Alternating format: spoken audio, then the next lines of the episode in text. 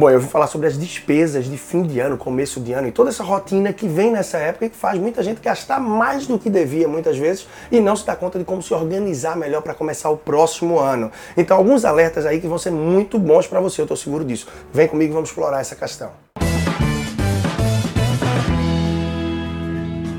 Bom, é uma reflexão muito boa que está por vir, tá? Mas antes disso eu queria saber se você já está inscrito aqui nesse canal, nesse meio, no meu podcast, no YouTube. Se você não está, já se inscreve agora, porque toda semana tem conteúdo novo. Mas vamos lá no papo reto e direto ao assunto. Despesa de fim de ano, despesa de começo de ano, são muito convidativas, né? Afinal, a gente vai gastar com o quê? Vai gastar com a confraternização, vendo amigos que nunca mais viu, ou convivendo ainda mais de uma forma mais descontraída com as pessoas do trabalho, com a família. Então a gente tem momentos de desembolsar algo mais. E e aí vem um amigo secreto, uh, o Natal, a Black Friday, que também vem comendo aí o 13 terceiro de muita gente. Ou seja, é muito convidativo, são muitas possibilidades de gastar.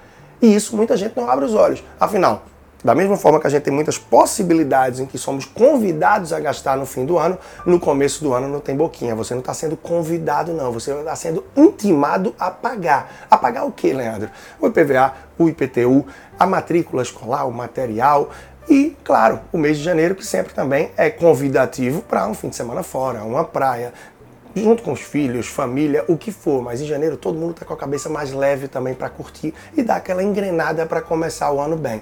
Então percebe que você tem dezembro carregado aí de possibilidades de despesa e janeiro, fevereiro cheio de obrigações a pagar. Mas como fazer com isso? É aí que vem o 13 terceiro. O 13 terceiro vem para que a gente use de forma inteligente e precisa ser muito coerente nesse momento. Pois eu vejo no meio público, por exemplo, muitos funcionários que já recebem o salário em março ou até em janeiro já se recebe a primeira parcela do 13 terceiro. Isso faz com que no fim de um ano e começo do outro, nem sempre tenha a folga necessária para que se possa organizar de uma maneira mais coerente. Então, olhos abertos para que possa não só contar com o 13 terceiro, e sim partir daquela premissa básica que eu gosto de falar, de gastar menos do que ganha para que possa poupar mês a mês. Por quê? Poupando mês a mês, você vai viver um fim de ano e começo do outro mais tranquilo. Aliado ao 13 terceiro, ter ainda mais tranquilidade, vivendo o dia a dia com o pé no chão, dentro da sua realidade, ou seja, padrão de vida. O padrão de vida do brasileiro,